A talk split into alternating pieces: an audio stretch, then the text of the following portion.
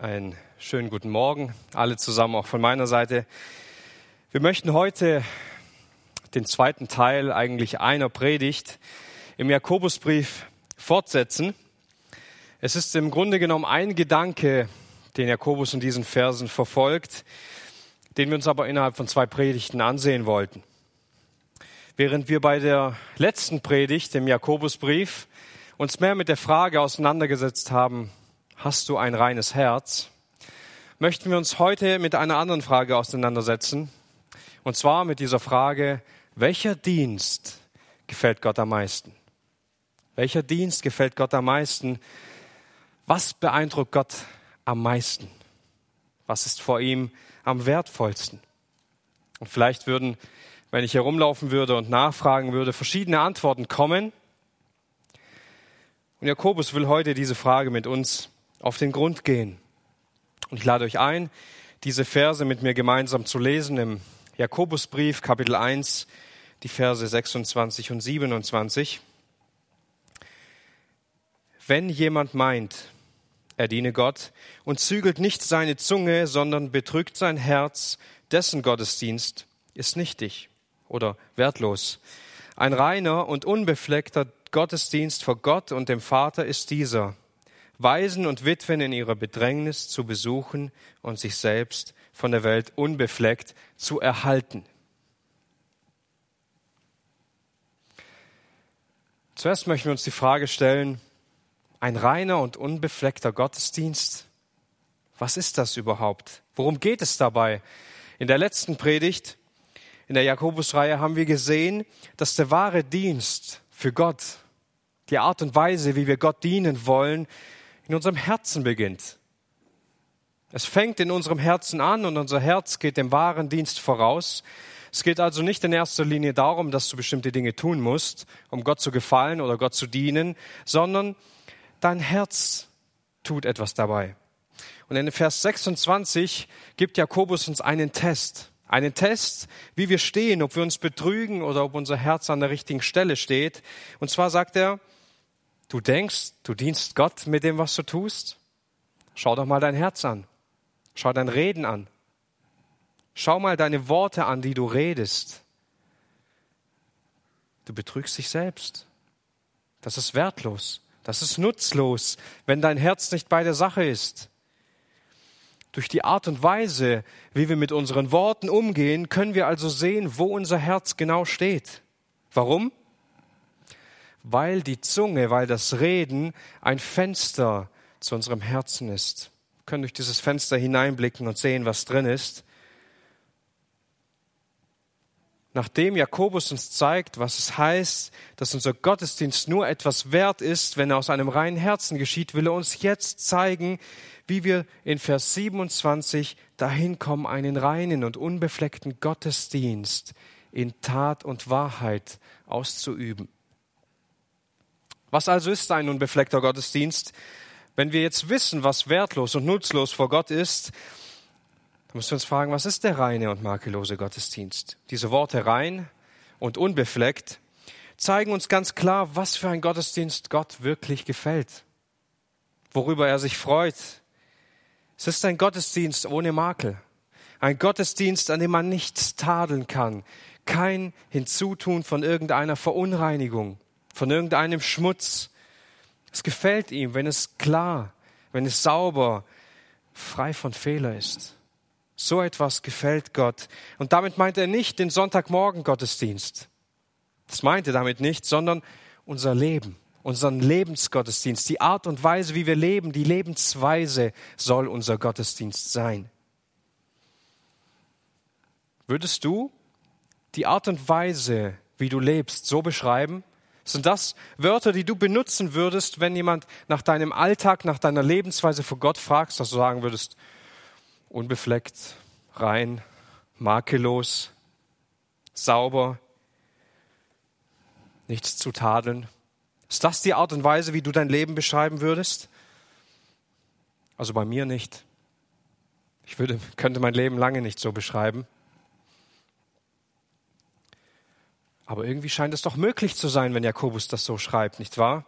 Jakobus will uns helfen, dass wir verstehen, wie wir genau zu so einem Lebensgottesdienst gelangen. Bevor wir nun auf die Praxis zu sprechen kommen, wie funktioniert das und was ist der beste Dienst, möchten wir erst über den Gott sprechen, dem wir denn dienen, dem Gott, zu dem wir uns bekennen, der Gott, der vor uns steht, dem wir gegenüberstehen. Denn beim Dienen geht es nicht darum, dass wir Gott etwas geben. Das ist ein Irrtum. Was könntest du denn Gott geben, das er braucht? Welcher Dienst oder welche Gabe könntest du aufbringen und sie Gott geben, dass er sagt, ah, danke schön. Genau das habe ich jetzt gebraucht. Genau das hat mir noch gefehlt. Gott ist nicht angewiesen auf deinen Dienst. Gott braucht deine Dienste nicht. Es ist nicht so, dass es Hauptsache darum geht, Gutes zu tun und Menschen zu besuchen oder ihnen zu helfen oder sonstige Dinge. Gott braucht das nicht von uns. Ich kann es noch besser ausdrücken. Gott braucht dich nicht. Und Gott braucht mich nicht. Gott braucht uns nicht. Gott ist nicht darauf angewiesen, dass wir ihm irgendwie helfen müssten, den Ratschluss Gottes zu verwirklichen. Er braucht das nicht. Er ist nicht darauf angewiesen, dass wir ihm helfen, sein Reich auf der Erde zu bauen oder die Gemeinde zu bauen. Wenn das so wäre, dann wäre die Gemeinde schon lang gestorben und untergegangen. Wenn es an uns liegen würde, wenn es unsere Fähigkeiten wären, unsere Gaben, unsere Dienste, die wir für Gott einsetzen, dann wäre dieses ganze Ding schon lang verloren. Gott braucht es nicht, dass wir täglich sein Wort studieren und beten. Er ist nicht auf uns angewiesen. Es ist auch nicht so, dass wenn du einen Tag vergessen hast, in der Bibel zu lesen oder zu beten, Gott so traurig darüber ist und die Gemeinschaft so sehr vermisst und den Tag über nicht weiß, was er tun soll. Gott braucht diese Gemeinschaft in diesem Sinne nicht. Gott genügt sich selbst. Er genügt sich selbst. Er erfreut sich an der Dreieinigkeit. Er erfreut sich an der Gemeinschaft mit dem Sohn, mit dem Geist. Genauso wie auch die anderen. Sie sind vollkommen untereinander. Sie haben vollkommene Liebe untereinander. Sie sind vollkommen eins. Das heißt aber nicht, dass Gott uns nicht retten wollte. Natürlich wollte er uns retten. Das heißt auch nicht, dass Gott keine Liebe für uns hatte. Natürlich hat er seinen Sohn aus Liebe auf diese Welt geschickt. Es bedeutet auch nicht, dass Gott sich nicht freut, wenn ein Sünder von seinen Wegen umkehrt. Natürlich freut sich Gott, wenn wir in seinen Wegen wandeln. Er freut sich, wenn wir zum lebendigen Glauben kommen. Aber braucht er uns? Nein. Ist er angewiesen auf uns? Nein, ist er nicht. Es ist andersrum. Wir sind angewiesen auf Gott. Wir brauchen Gott. Wir sind abhängig von ihm abhängig von seiner Gnade, jeden Tag neu abhängig von seiner Fürsorge, die wir so dringend brauchen in unserem Leben. Wir sind davon abhängig, dass Gott wirkt in unserem Leben und in unserem Herzen. Ohne Gott können wir nichts erreichen. Ohne Gott gibt es nichts Besonderes in unserem Leben. Ohne ihn sind wir leer. Ohne ihn sind wir kalt. Wir sind nichts. Wir sind verloren ohne Gott. Also stellt sich doch zu Recht die Frage, wie kann ernsthaft ein Mensch einen Dienst erreichen, der Gott gefällt, ja der sogar wertvoll in seinen Augen ist, rein und unbefleckt. Wie soll das gehen? Ein heiliger, ewiger, souveräner Gott, der niemals falsch gelegen ist, niemals eine Sünde bekennen musste, niemals einen Fehler gemacht hat? Wie kann so ein Gott einen Dienst von uns Sündern empfangen, der ihm gefallen könnte? Über den er sagen könnte, das ist ein reiner Dienst, das ist ein unbefleckter Dienst. Wie soll das gehen? Ein Dienst, in dem niemals Stolz enthalten ist, niemals ein Drang danach, von anderen gesehen zu werden, niemals ein Drang danach, Anerkennung für irgendetwas zu bekommen, ein Lob zu bekommen, kein Wunsch von menschlicher Anerkennung, kein Wunsch nach eigener Ehre, nach eigenem, eigenem Nutzen in einem Dienst, ein Dienst, der nicht auf Gegenseitigkeit beruht, wo man hofft, dass andere mir ebenso helfen wie ich ihnen. Ein Dienst, der sich ständig immer nur auf Gottes Ehre und seine Verherrlichung konzentriert. Und Jakobus, er will uns helfen, dass wir verstehen, dass Gott eben genau diesen Gottesdienst in unserem Leben vollbringen möchte. Ein unbefleckter und ein reiner Gottesdienst, der Gott die Ehre gibt. Denn scheinbar ist das möglich. Scheinbar schreibt Jakobus genau, was diesen Dienst auch ausmacht. Was uns zum zweiten Punkt der Predigt führt, mit der Frage, was ist denn nun der beste Dienst für Gott? Was ist der beste Dienst für Gott? Jakobus schreibt hier zwei Dinge, denen wir auf den Grund gehen möchten. Waisen und Witwen in ihrer Bedrängnis zu besuchen und als zweites nennt er uns sich selbst von der Welt unbefleckt zu erhalten. Sind das nun wirklich die zwei obersten Dienste, die es gibt? Die zwei Dienste, die Gott am meisten gefallen? Ich bin sicher, wenn das so ist, dann werden sich in Zukunft viele Menschen zum Dienst der Barmherzigkeit anmelden, wenn das der beste Dienst ist, weil man so Gott am meisten gefallen kann. Aber ich glaube nicht, dass Jakobus das damit meint. Ich glaube, dass Jakobus diese zwei Dienste als Beispiele nimmt, um uns etwas Größeres, etwas Tieferes zu zeigen, um uns die Augen aufzutun für etwas, damit wir verstehen, worauf kommt es denn an, wenn wir dienen. Wir wollen zunächst erst diese zwei Beispiele, diese zwei Dienste, die Jakobus beschreibt, verstehen und vor allem verstehen, warum hat er denn diese zwei Dinge genommen? Zunächst Waisen und Witwen in ihrer Bedrängnis zu besuchen, auch wenn wir vielleicht im ersten Moment Verwunderung darüber haben, warum er genau diesen Dienst als erstes anführt, verschwindet bald unsere Verwunderung. Zu der Zeit, als Jakobus diesen Brief geschrieben hat, war die Gemeinde noch nicht sehr alt. Es war einer der ersten Briefe. Und diese schwächeren Menschen, die zum Glauben gekommen sind, Menschen, die in schwierigen Situationen waren, die vielleicht alleine waren, weil sie Waisen oder Witwen waren, Bedrängte waren, die auf Hilfe von außen angewiesen waren. Als diese Menschen sich zu Jesus Christus bekehrt hatten, vom Judentum, wurden sie aus diesem jüdischen System der Armenfürsorge herausgeworfen. Das bedeutet, die Juden haben sich nicht mehr um diese Leute gekümmert.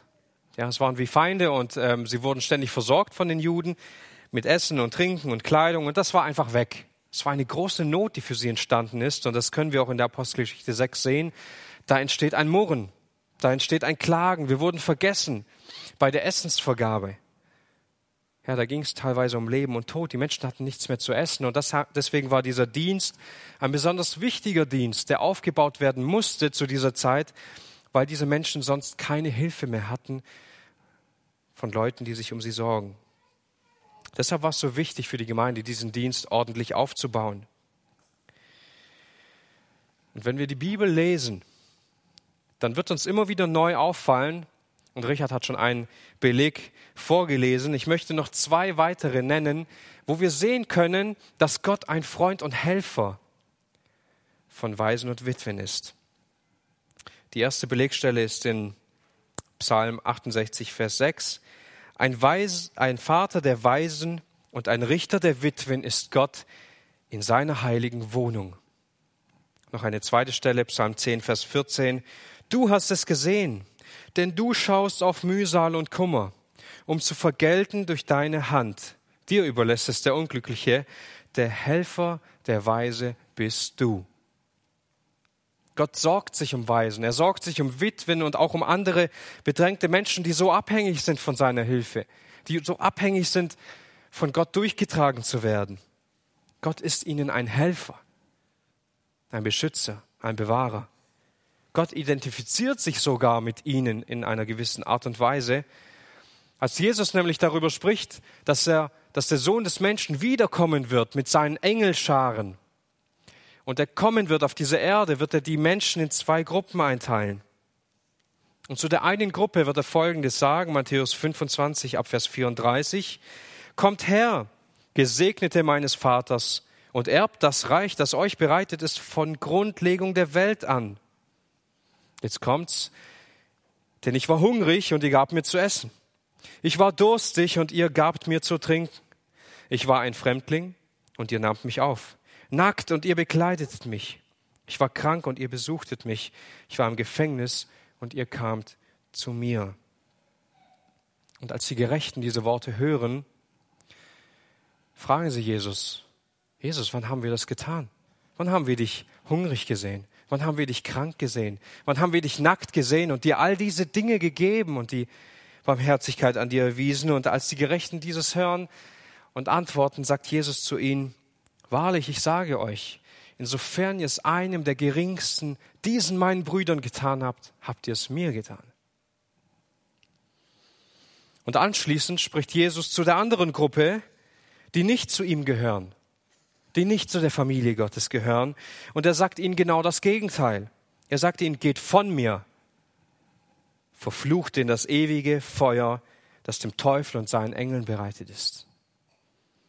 Denn diese Menschen haben Jesus nicht geholfen, weil sie anderen Menschen nicht geholfen haben. Sie haben denen, die Hunger hatten, nichts zu essen gegeben den Durstigen nichts zu trinken gegeben, den, die nackt waren, nichts zum Anziehen gegeben. Und Jesus schließt diese Worte ab. Wahrlich, ich sage euch, insofern ihr es einem der Geringsten nicht getan habt, habt ihr es auch mir nicht getan. Und diese werden hingehen in die ewige Pein, die Gerechten aber in das ewige Leben. Sich um schwache Menschen zu kümmern, sich um Waisen und Witwen zu kümmern, sich um kranke Menschen zu kümmern, die die Hilfe von außen brauchen, ist ein absolutes Merkmal wahrer Christen. Es ist ein Gerichtsurteil. Darin wird man Menschen erkennen, die durch Jesus leben, die zu ihm gehören. Denn Jesus identifiziert sich mit diesen Menschen, mit den Kranken und mit den Schwachen. Jesus ist für uns zur Krankheit geworden. Er ist für uns zur Schwachheit geworden und hat all diese Dinge für uns getragen. Unsere Sünden, unsere Schwachheiten.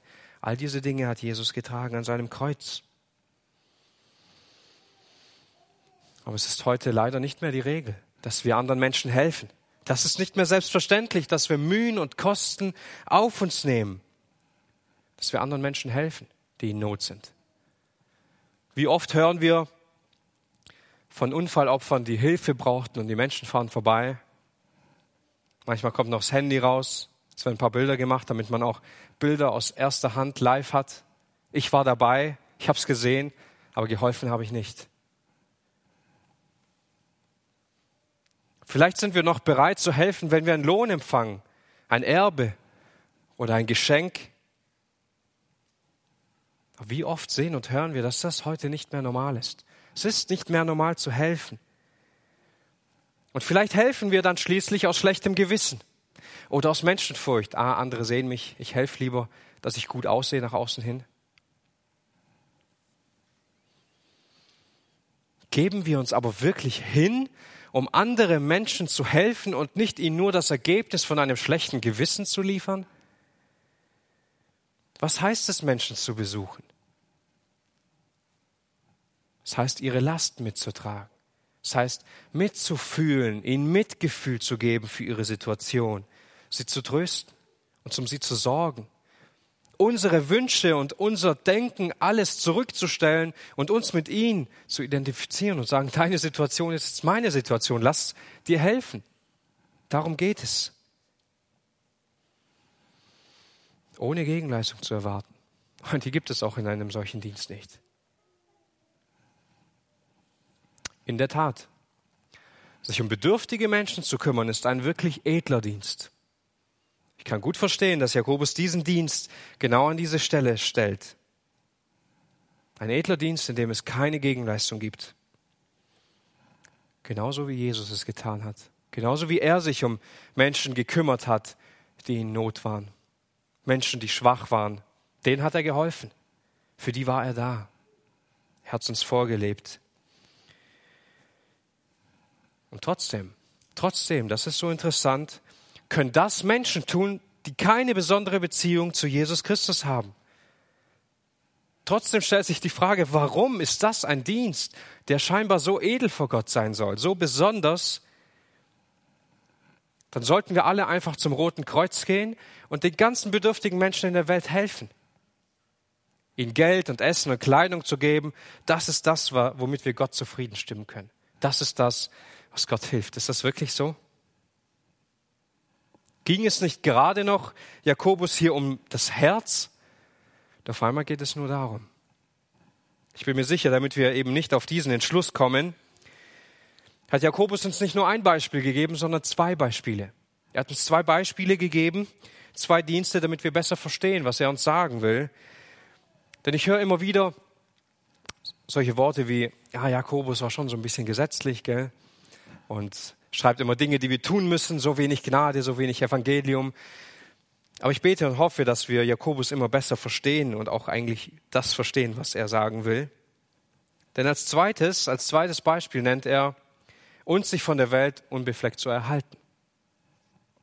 Sich von der Welt unbefleckt zu erhalten bedeutet, ohne Flecken, ohne Fehler, tadellos zu leben, unantastbar für die Welt zu sein. Einen Abstand zur Welt zu gewinnen, nicht so zu leben, wie die Menschen in der Welt leben. Das meint er. Gott hat die Welt so sehr geliebt, nicht wahr, dass er seinen Sohn gesandt hat.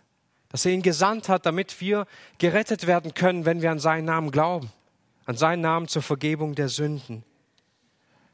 Und doch sollen wir, die wir aus der Welt heraus gerettet wurden, unbefleckt in der Welt leben.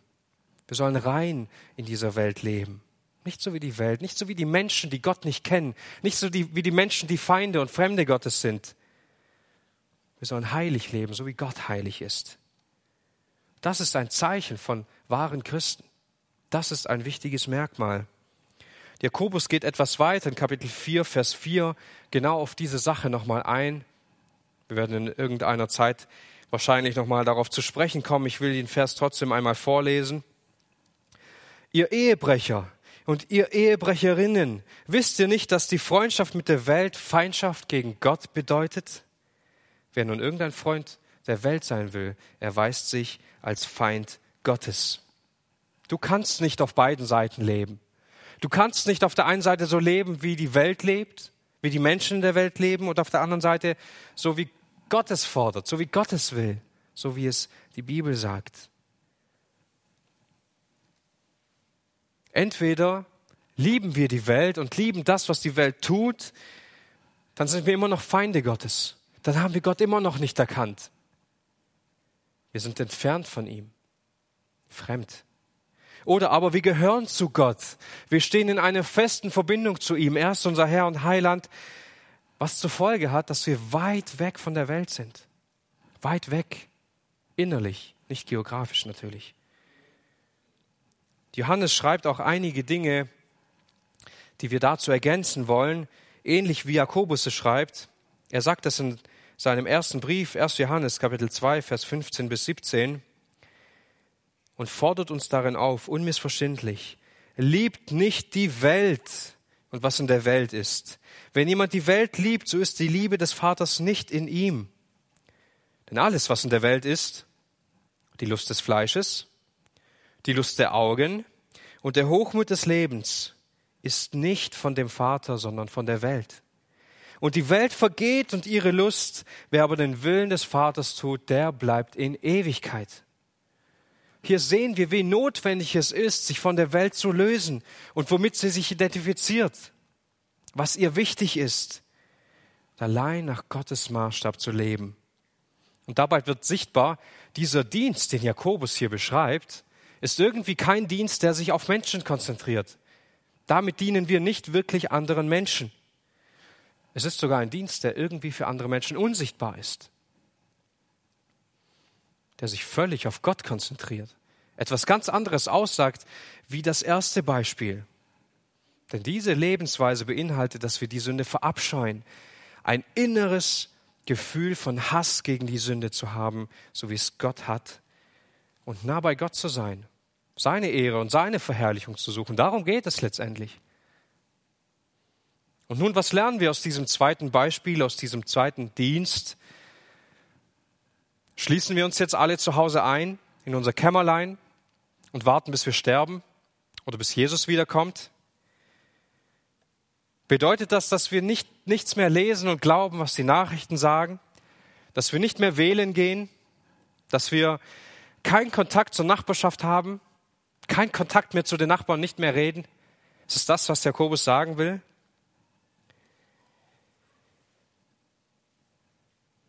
Wir schließen uns ein, studieren nur noch Tag und Nacht Gottes Wort, beten den ganzen Tag und leben in einer Züchtigung, in einer Selbstzüchtigung, der Höchstform der Kasteiung, so wie es Menschen früher getan haben, wenn sie Gott gefallen wollten. Hätten wir nur das erste Beispiel, sich um Waisen und Witwen zu kümmern, könnte für uns das Missverständnis auftreten, Jakobus spreche von einer Art Sozialaktivismus, von einem sozialen Evangelium. Ja, wir kümmern uns einfach nur um andere Menschen, wir helfen ihnen, dass sie gut im Leben stehen, dass es ihnen gut geht. Hauptsache, der Mensch ist glücklich und zufrieden. Die Sozialader wird zu neuem Leben auferweckt. Hätten wir aber nur das zweite Beispiel gehabt, könnten wir den Eindruck bekommen, dass es um Selbstkasteiung geht, indem wir uns selbst so sehr züchtigen und weg von der Welt sind, weg von allem, was irgendwie mit der Welt zu tun hat und flüchten und uns einschließen. Und genau das ist der Grund, warum Jakobus zwei Beispiele genommen hat und nicht nur eins, damit wir in keines dieser zwei Seiten hineinfallen. Er nennt diese zwei Beispiele in Verbindung zueinander und verbindet sie mit einem und was uns dabei hilft, in deutscher Sprache zu verstehen, dass das irgendwie zusammengehört. Er bringt hier nicht zwei Beispiele und sagt, okay, wenn du eins davon tust, dann gefällst du mir richtig gut. Nein, sie haben eine Verbindung zueinander. Sie gehören zusammen. Und das führt uns auch zum dritten Punkt der Predigt. Was ist der Kern des Dienstes? Worum geht es wirklich? Was will Jakobus hier wirklich sagen? Was steht dahinter, wenn wir Bedürftige unterstützen in ihrer Not und wenn wir heilig leben in dieser Welt? Was bedeutet das alles? Wo führt das alles hin? Einmal kamen die Pharisäer zu Jesus und sie stellten ihm eine Frage. Lehrer, welches ist das größte Gebot in dem Gesetz? Er aber sprach, du sollst den Herrn, deinen Gott, lieben, mit deinem ganzen Herzen, mit deiner ganzen Seele und deinem ganzen Verstand. Dieses ist das große und erste Gebot. Das zweite aber, ihm gleich, du sollst deinen Nächsten lieben wie dich selbst. An diesen zwei Geboten hängt das ganze Gesetz und die Propheten. Im Christsein geht es um beide Dinge. Es geht zum einen darum, dass wir unseren Dienst in konzentrierter Nächstenliebe tun, indem wir uns komplett zurückstellen und uns um unserem Nächsten sorgen und uns um ihn kümmern, Beispiel 1, Waisen und Witwen zu besuchen in ihrer Bedrängnis. Und als zweites besteht es darin, in konzentrierter Liebe zu Gott zu leben, uns völlig für Gott hinzugeben. Beispiel 2, indem wir die Sünde hassen, indem wir weit weg von der Welt sind. Es geht in erster Linie nicht darum, dass wir uns Hauptsache um notleidende Menschen kümmern oder heilig sind. Es geht auch nicht darum, dass wir keinen Anteil mehr an der Welt haben. Es ist erst dann ein wirklicher Dienst in unserem Leben, wenn wir all diese Dinge aus Liebe zu Gott tun, weil wir seine Kinder sind.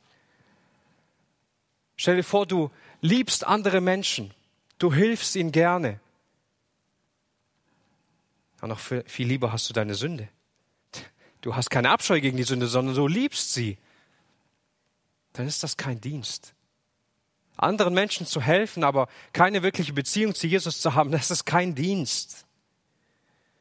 Das ist Schauspiel.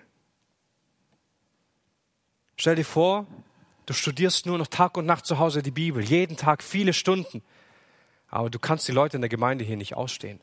Du sagst, ich liebe Gott, aber ich hasse die Leute hier. Das ist auch kein Dienst. Denn dann lebst du in der Finsternis. Wenn du so denkst, hast du Gott immer noch nicht erkannt. Bist immer noch im Dunkeln.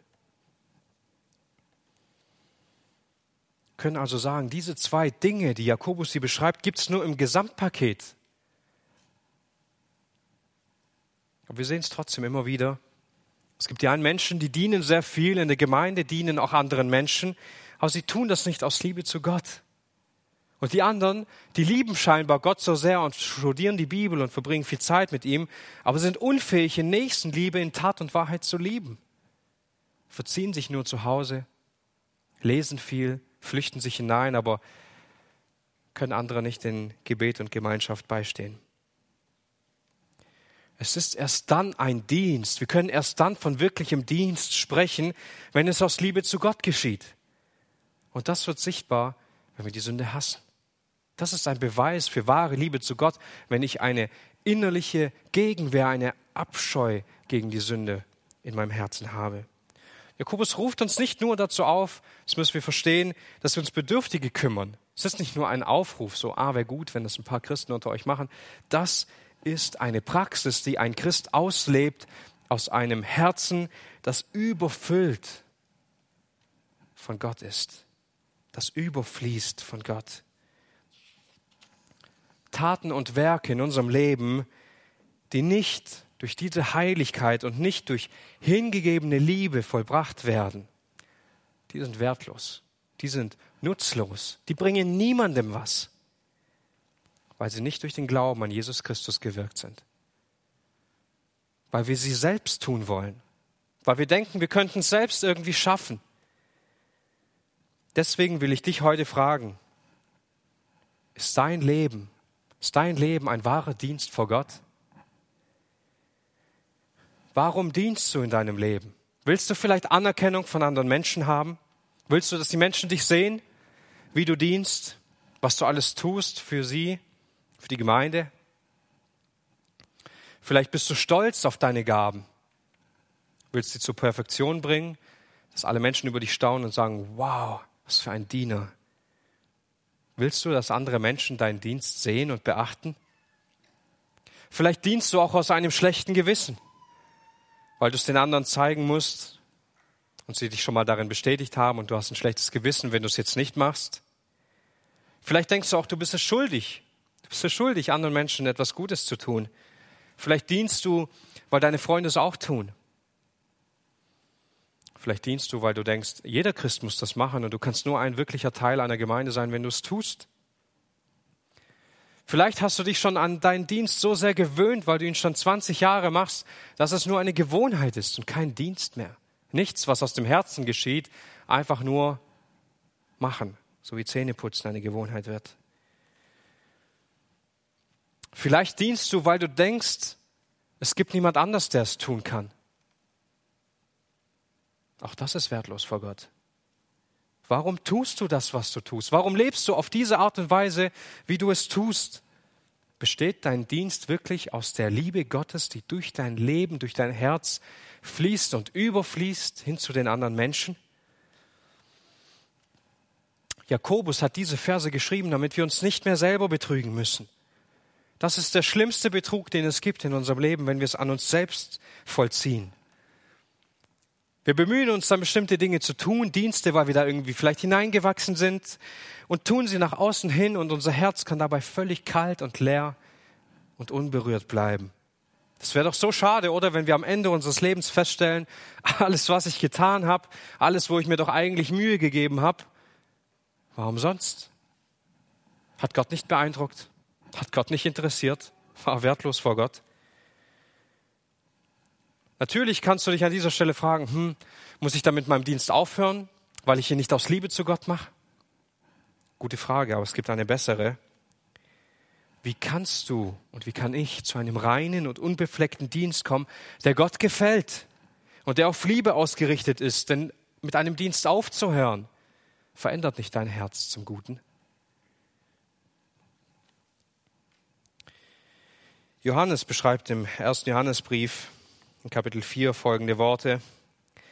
Geliebte, lasst uns einander lieben, denn die Liebe ist aus Gott. Und jeder, der liebt, ist aus Gott geboren und erkennt Gott. Hierin ist die Liebe, die Gott zu uns offenbar, offenbart hat.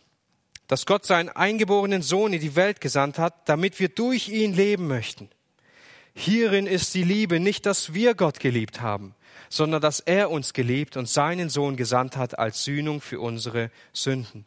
Geliebte, wenn Gott uns so geliebt hat, sind wir auch schuldig, einander zu lieben.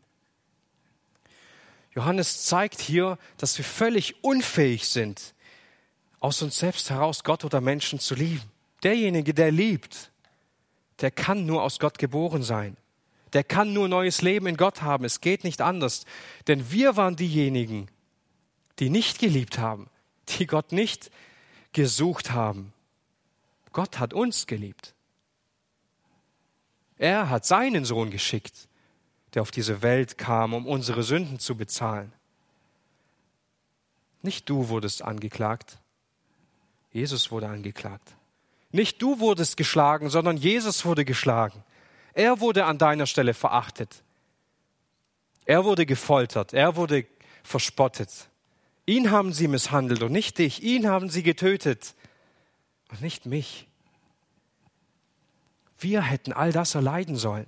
Das war unser Platz. Dieses Kreuz, an dem Jesus aufgehangen wurde, es war unser Kreuz. Wir hätten daran hängen sollen und nicht Jesus. Wir haben ihn nicht geliebt. Er, Jesus ist nicht auf diese Welt gekommen, weil wir ihn so geliebt haben. So war es nicht. Wir waren Feinde. Wir waren Fremde. Wenn wir zu dieser Zeit gelebt hätten, wer wären wir damals gewesen? Die, die geschrien haben, kreuzige ihn, die sich gefreut haben, als er ausgepeitscht wurde, als er geschlagen wurde, als man ihn gefoltert hat, ihn verspottet hat, ihn angespuckt hat. Wir wären genau diese Menschen gewesen, die vorne mit dabei sind. Unser Verhältnis zu Gott war kalt und leer, bevor er sich uns offenbart hat. Doch Jesus ging diesen Weg, damit wir die Liebe Gottes erfahren können. Die Liebe Gottes veranlasste ihn, das zu tun.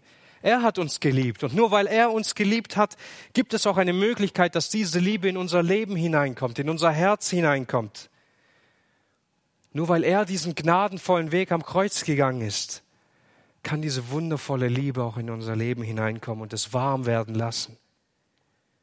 Nur so können wir die Liebe Gottes erfahren. Nicht anders. Nicht anders. Es gibt keinen anderen Weg.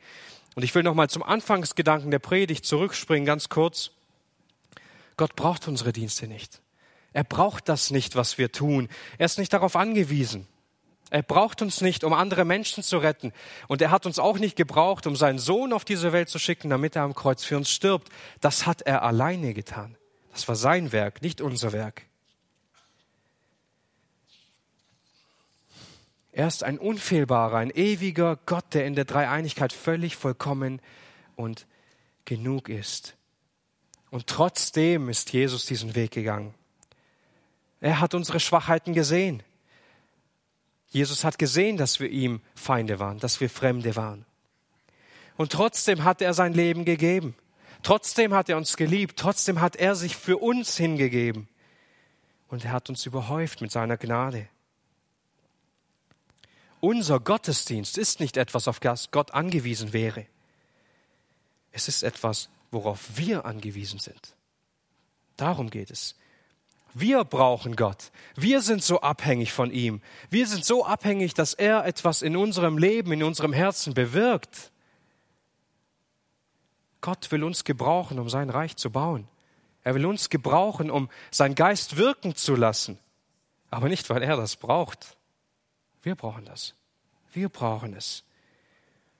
Gott will, dass dieser reine und unbefleckte Gottesdienst immer mehr in unserem Leben vorhanden ist, immer mehr in unserem Leben aufblüht, weil wir das brauchen, um nahe bei ihm zu sein. Wir wie das brauchen, damit allein seine Ehre und Verherrlichung in unserem Leben an oberster Stelle steht. Jakobus hat es früher gesagt, wir haben es schon einmal angeschaut. Jede gute Gabe und jedes vollkommene Geschenk kommt von oben herab, von dem Vater der Lichter. Von Gott kommen alle guten Dinge. Von ihm kommen die guten Dinge, nicht von uns. Er wirkt es, nicht wir. Es ist also nicht wichtig, welchen Dienst genau du in deinem Leben vollbringst oder ausübst, ob dieser dann Gott gefällt oder nicht. Also welcher Dienst gefällt Gott am meisten? Es ist der Dienst, der durch das Blut Jesu Christi gewirkt ist. Und dabei ist es egal, ob du in der Küche dienst, es ist egal, ob du ein Pastor der Gemeinde bist, ob du in der Jugend- oder Teenie-Leitung bist. Es ist egal, ob du die Toiletten putzt oder die Blumen gießt. Dieser Dienst ist wertlos, wenn er nicht auf das Blut Jesu Christi zurückgeht. Sonst gibt es keine Möglichkeit. Es kann sonst kein unbefleckter reiner Gottesdienst sein.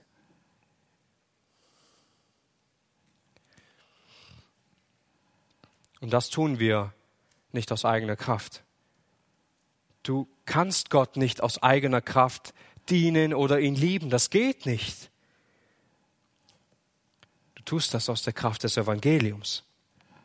Du tust das gewirkt durch das Blut Jesu, das für deine und für meine Sünden vergossen worden ist.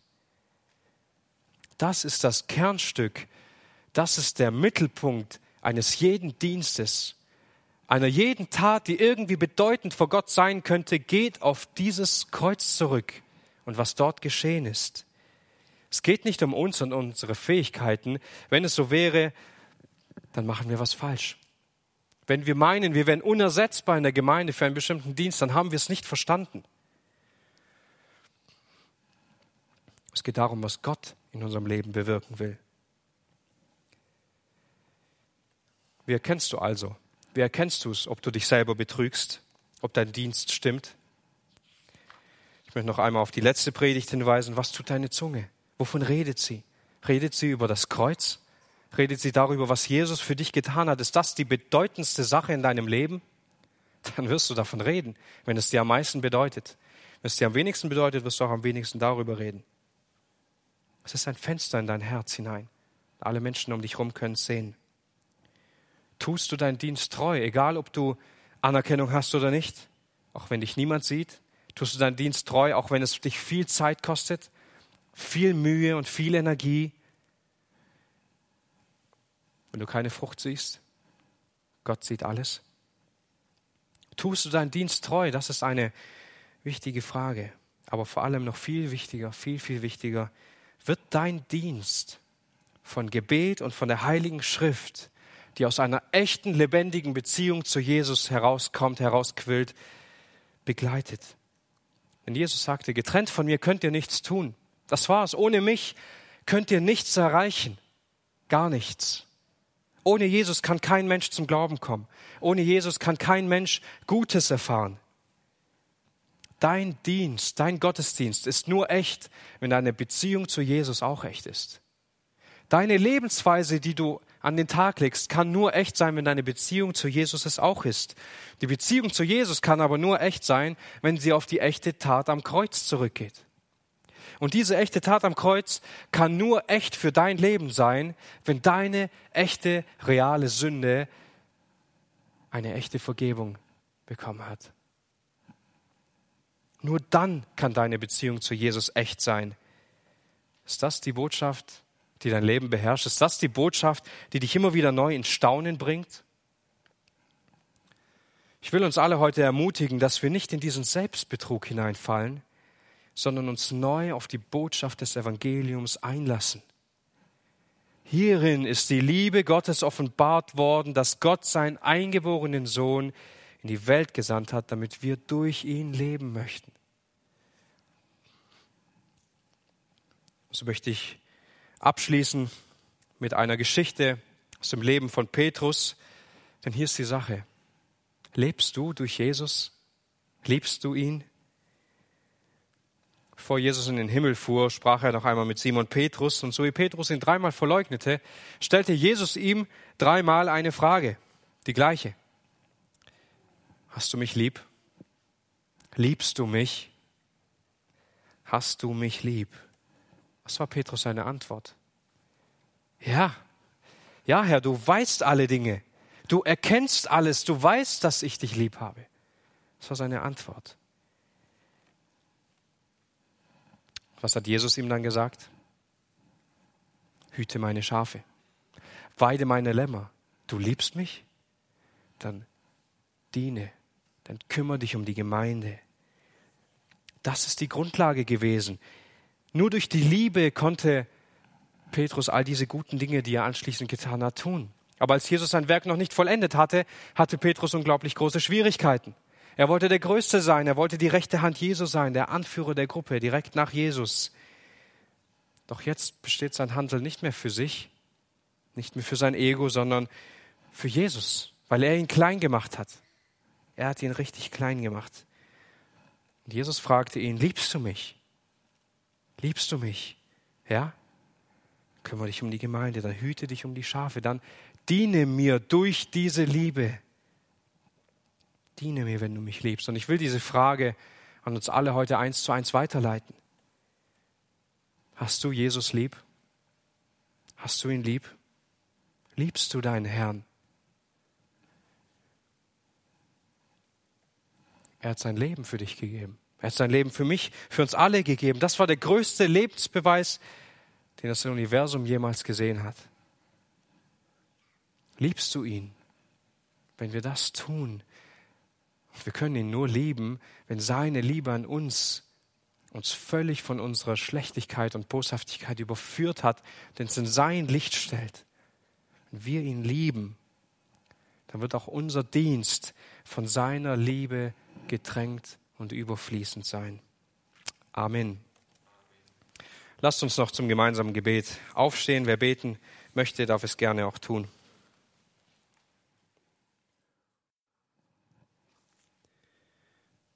Vater, ich danke dir, dass du aus Liebe deinen Sohn geschickt hast, der all unsere Sünden und Schwachheiten am Kreuz getragen hat.